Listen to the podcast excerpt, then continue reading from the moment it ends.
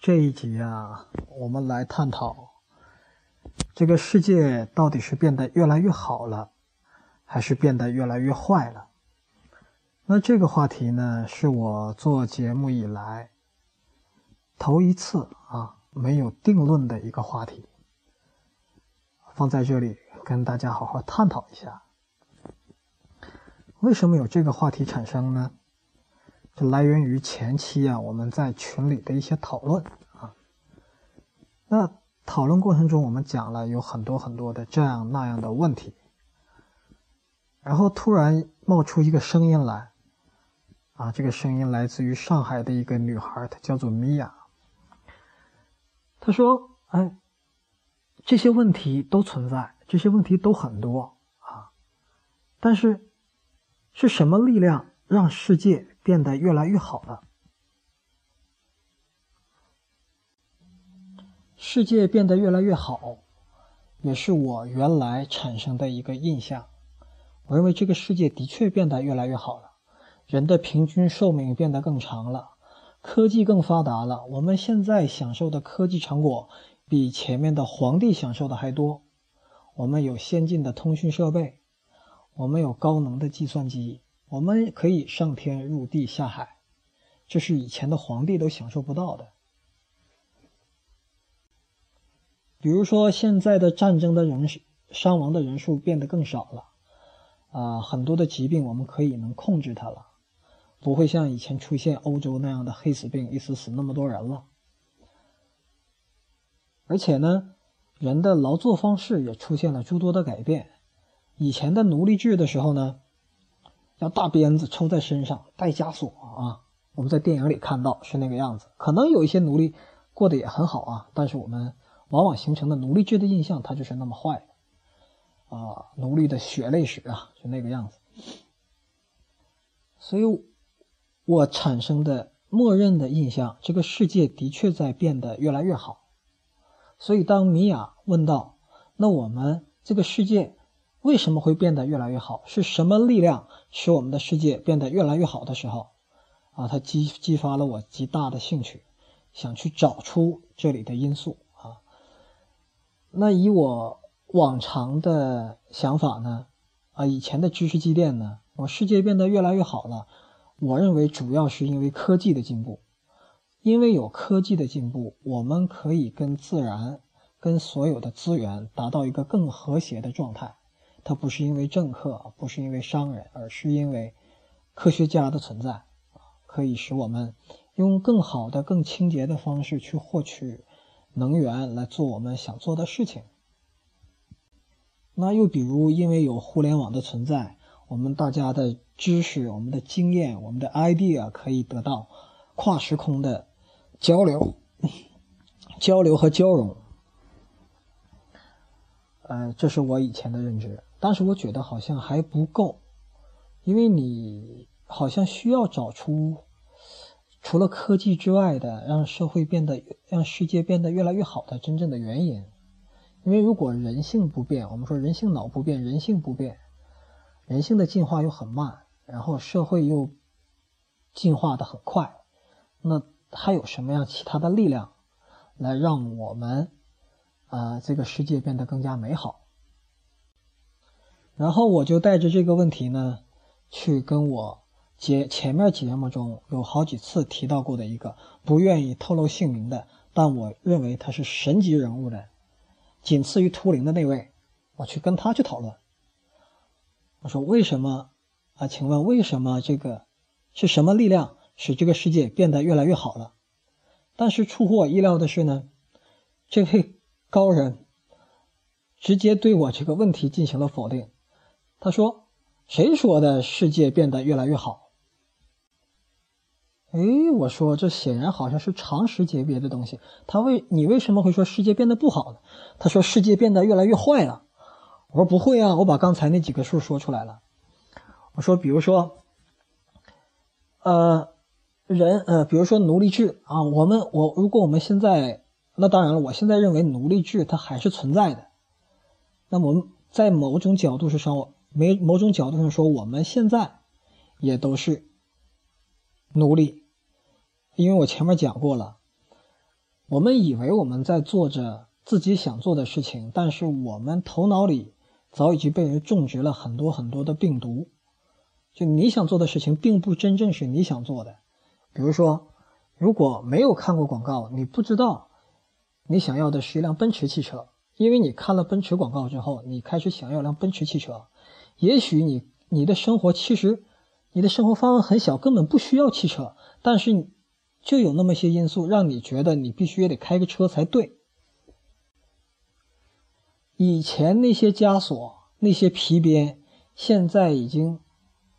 看不见了，但它不是不存在了，它变成了另外一种形式。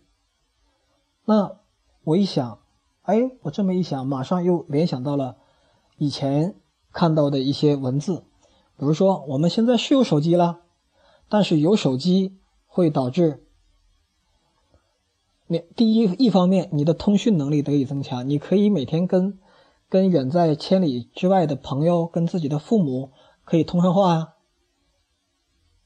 但是呢，那个文字说，有手机了，就是你的老板随时可以找到你；有了笔记本电脑了，就是你走到哪儿你都可以工作。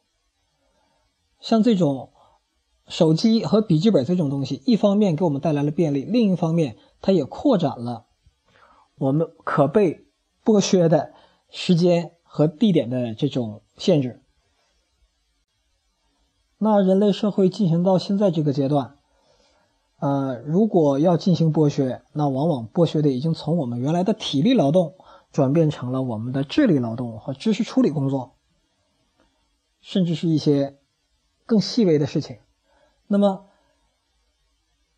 要想要想获取这些，就没法像奴隶制的那样啊，用皮鞭催促你、鞭策你去进行相应的创新工作、相应的研发工作，因为你会很不爽。然后它会演化成其他的一种形式，推动你向前。OK，那这里我们先打一个问号。那下一步呢？下一步说战争死的人数更少了呀。但这位高人又说了，死的人数少了，是因为以前平均算下来要四十发子弹才死一个人，那现在可能两发子弹就死一个人。然后呢？现在的武器呢，可以一个武器可以整个城市消灭掉。我说那对呀，那这样的话不正是啊？武器的杀伤力虽然大了，但是总体看死亡的人数在变少啊。那这位高人又说了，死战争死亡的人数在变少，但是那些没死的人，那些在国内的人，没参加战争的人，都在为战争付出代价。对呀，是这样啊。所以跟他这么一讨论之后，我就对原来的认识产生了怀疑。而世界到底是变得越来越好了，还是变得越来越差了？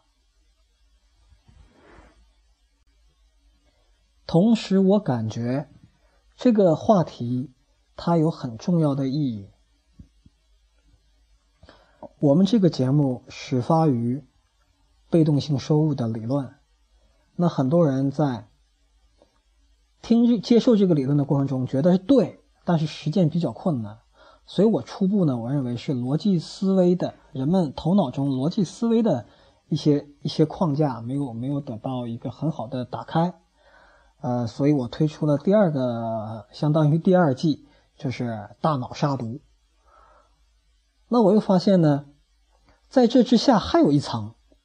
就是我们通常所说那个世界观那一层，呃，很多人世界观上存在着很大的差别，就包括我自己，就这个世界在变得越来越好还是变得越来越坏，这个感觉都是经不起推敲的。而我们要谋求个人的发展，我们很直观的、很直觉的，我们觉得我们先要定一个方向，我们要往哪个方向去。啊，我们要到哪里？但是如果你觉得你要定方向的话，这下面还有一个，还有一步呢。就这之前还有一步，就是你必须知道你在哪儿，你得先定位，才能基于这个定位去定向。有定位的定向才是对的。你都不知道自己在哪儿，你定的方向就不太靠谱。那么你在哪儿？你生活在哪里？你生活在一个什么样的世界里？这就是一个世界观的问题，是一个每个人都避免不了的一个基础。所以今天在这里跟大家一块儿展开啊，我我作为一个震荡器，我提出一个话题：世界到底是变好还是变坏？我们所处的世界，它的真实的面目是怎么样的？我们是不是真的已经脱离开了奴隶社会？在这个社会，我们要以什么样的方针去活下去？是做好人还是做坏人？啊，若干的这些事情，这些事情不搞定的话，所有的，比如说我建立啊大脑的杀毒，我再往上一层建立被动性收入，这些都是一种空中楼阁。那现在我们再回到这个问题：世界到底是变好了还是变坏了？我们把它在。试图去把它明确一下啊，那有一方说世界变好了，有一方说世界变坏了，他们的观点我们给他整理一下啊。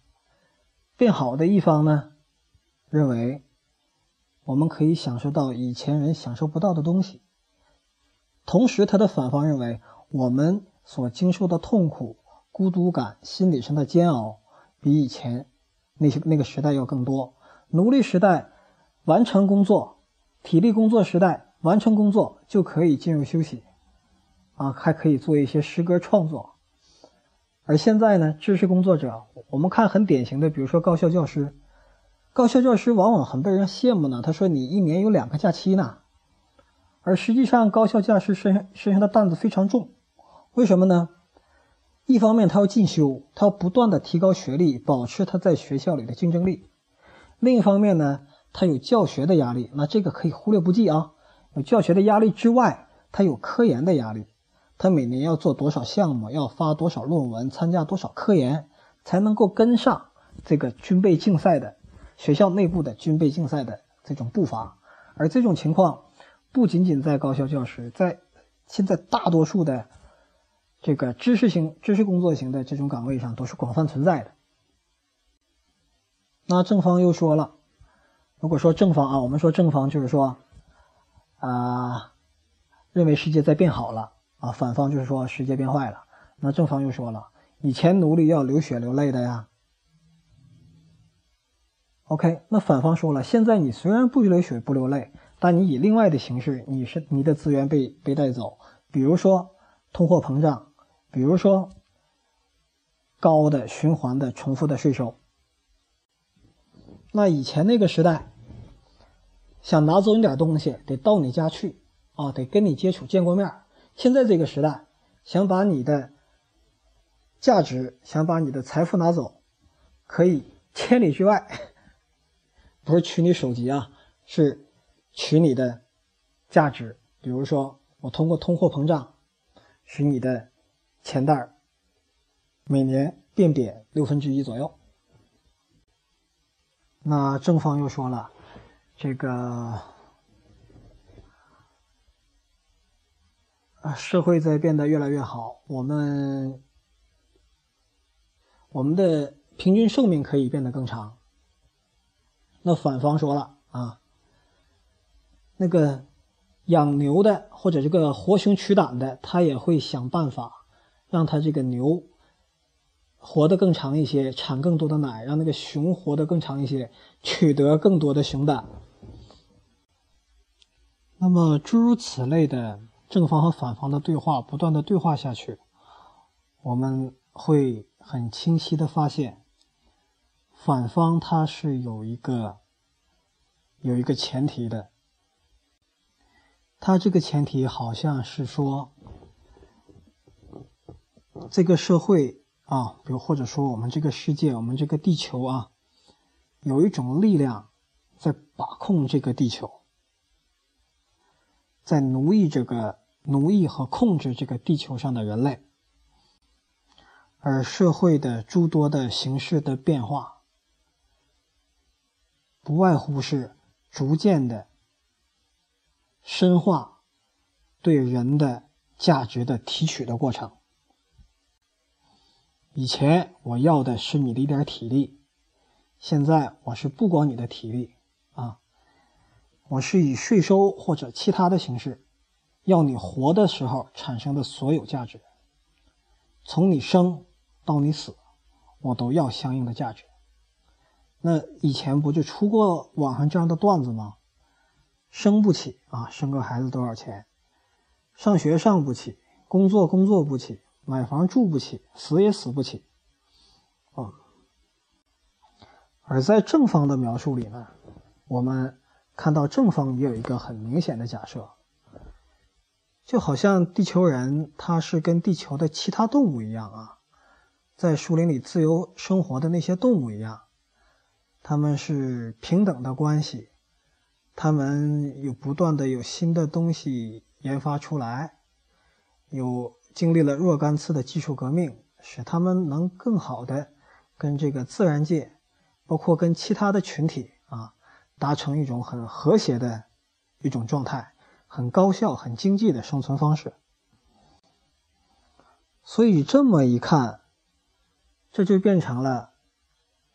好和不好，取决于你到底是有人在试图剥削这个状态，还是说大家是平等的这么一种状态。而剥削这个事儿呢，还可以分两层：一层是我真的在剥削，另一层是我统筹的控制。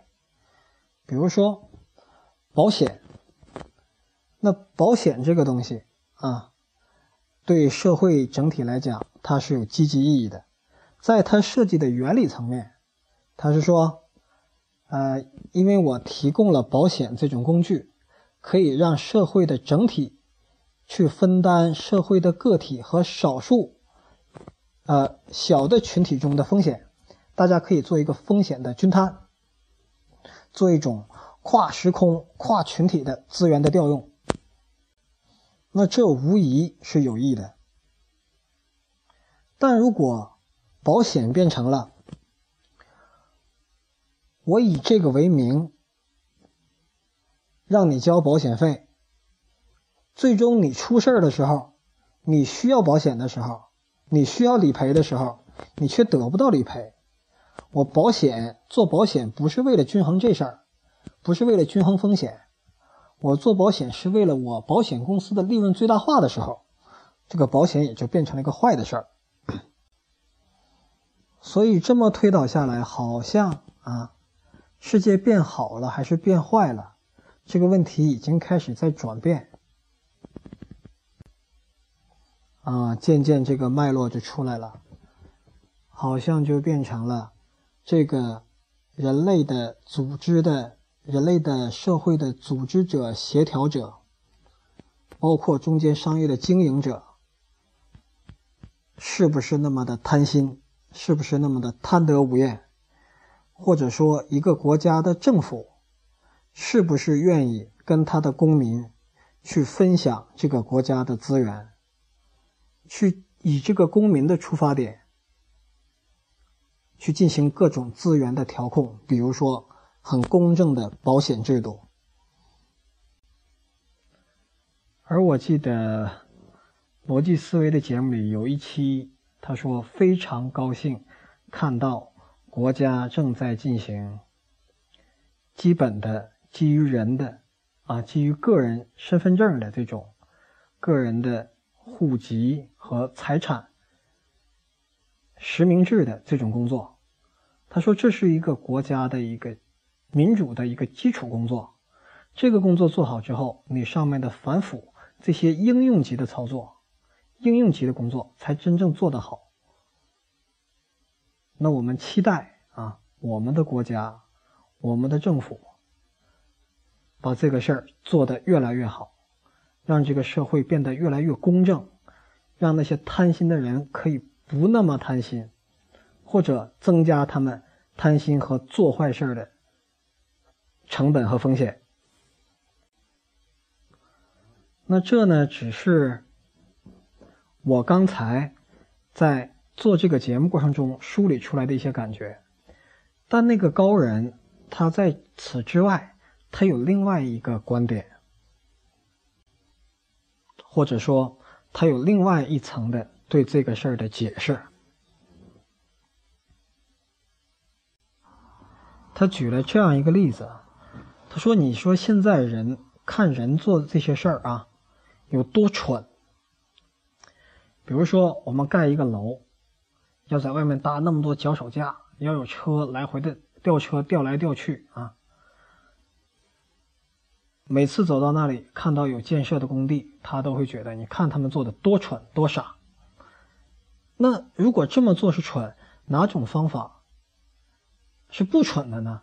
哪种方法是更对的呢？那他跟什么样对比来说这件事儿人做的很蠢？那我们知道，在盖楼这件事儿上，的确存在越来越多的，已经出现了越来越多的方法。比如说，像国外的一种，呃，在现在现在现在这个平地上，把这个房子的几层。啊，每一层都做好，然后像搭积木的搭起来，或者是有更好的，但我不太清楚啊，有更好的智能的建楼宇的方式，就是人在做一件东西的时候，它有相当多的余地，有相当多的余地可以提升，工艺也好，理念也好，各方面可以提升。而它的参照物呢，就是生命体。我们在生命体内部，我们透过。生物学透过生物分子，啊，透透过生化，透过生物化学，甚至更细的一些内容，更多的科学家的工作，我们发现，这个可以得见得以窥见上帝这些作品里面，啊，如果有上帝的话，他采用的这些机制，是多么的经济，多么的高效。而这位高人的观点是：正因为以前我们对这些都不知道，我们在一个逐步的了解过程中，所以我们做了 N 多的蠢事儿。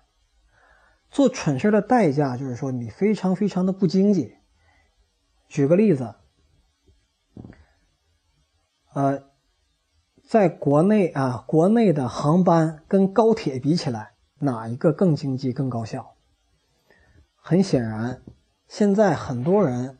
在一千公里范围内，他可能会选择坐高铁，而以前都要坐飞机。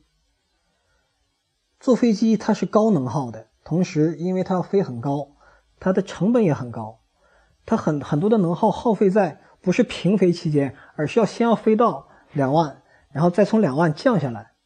我们发现，如果我们比如说从从我们的长春这里到北京去。虽然飞行时间只有一个小时，但是因为机场离得比较远，一般机场都要在郊区啊。我们算上来回到机场的时间，再算上啊从机场到市区落地到机市区的时间，再再加上安检需要的时间，再加上航空管制需要的时间，那往往同样的路程一千公里左右，你坐动车、坐高铁。比坐飞机可能还要更快，至少它更省事儿、更便宜。也就是说，我们现在在很多方面已经有了进展，把以前很蠢的事儿把它进行了改正。那因为把这些蠢的事儿进行了改正，所以得以我们不用把浪费和相应的成本向外扩散。而原有的蠢的做事的方式，因为它消耗太多的成本。他就会把这个成本，把这个哦污染也好，成本也好，排放污染的排放，还有相应的人力成本也好，它都向要需要向外界扩散。比比较明显的表示就是，一个东西它的造价会变得非常高。而如果我们学会了上帝的这种造物的这种方式，很经济的生命体的造物的方式的话，可能每个人都不需要那么贪。可能每个人在这种科技的科技和这种哲学的指导下，都可以变得可以自给自足，也就不需要有特权阶层的出现，也就不需要进行阶级的分层，达到那个正方所说的那种，啊，人人是平等，人人互相尊重，人与人之间是一种和谐的，而不是掠夺的这种状态。那么，如果是这种方式，我们就不是寄希望于我们的政府，而是寄希望于我原来头脑中很尊重的那些科学家，寄希望于人类的理性的力量。寄希望于人类的理性的力量和科学家的劳作之后产生出的那个成果，可以使我们人这个这个这个这个 race 这个 kind 可以跟地球也好，宇宙也好，达到一种更和更和谐的状态。看来做节目意义还是非常巨大的。在做节目之前，我还没定论。做完节目，我已经有了我的一个推断。那么，各位，你们的推断是什么？欢迎一起探讨，可以加微信三三幺八幺八九。下一期节目呢，我想简单谈谈，依照我的被动性收入的理论来谈一谈股市和楼市的我的看法啊。呃，因为大家一直也很急嘛，说讲了很多理论东西，但具体我们能怎么做啊？获得被动性收入啊？而且很多人已经开始在进行一些投资的操作了，所以我觉得这事儿还是越早说越好。下期见。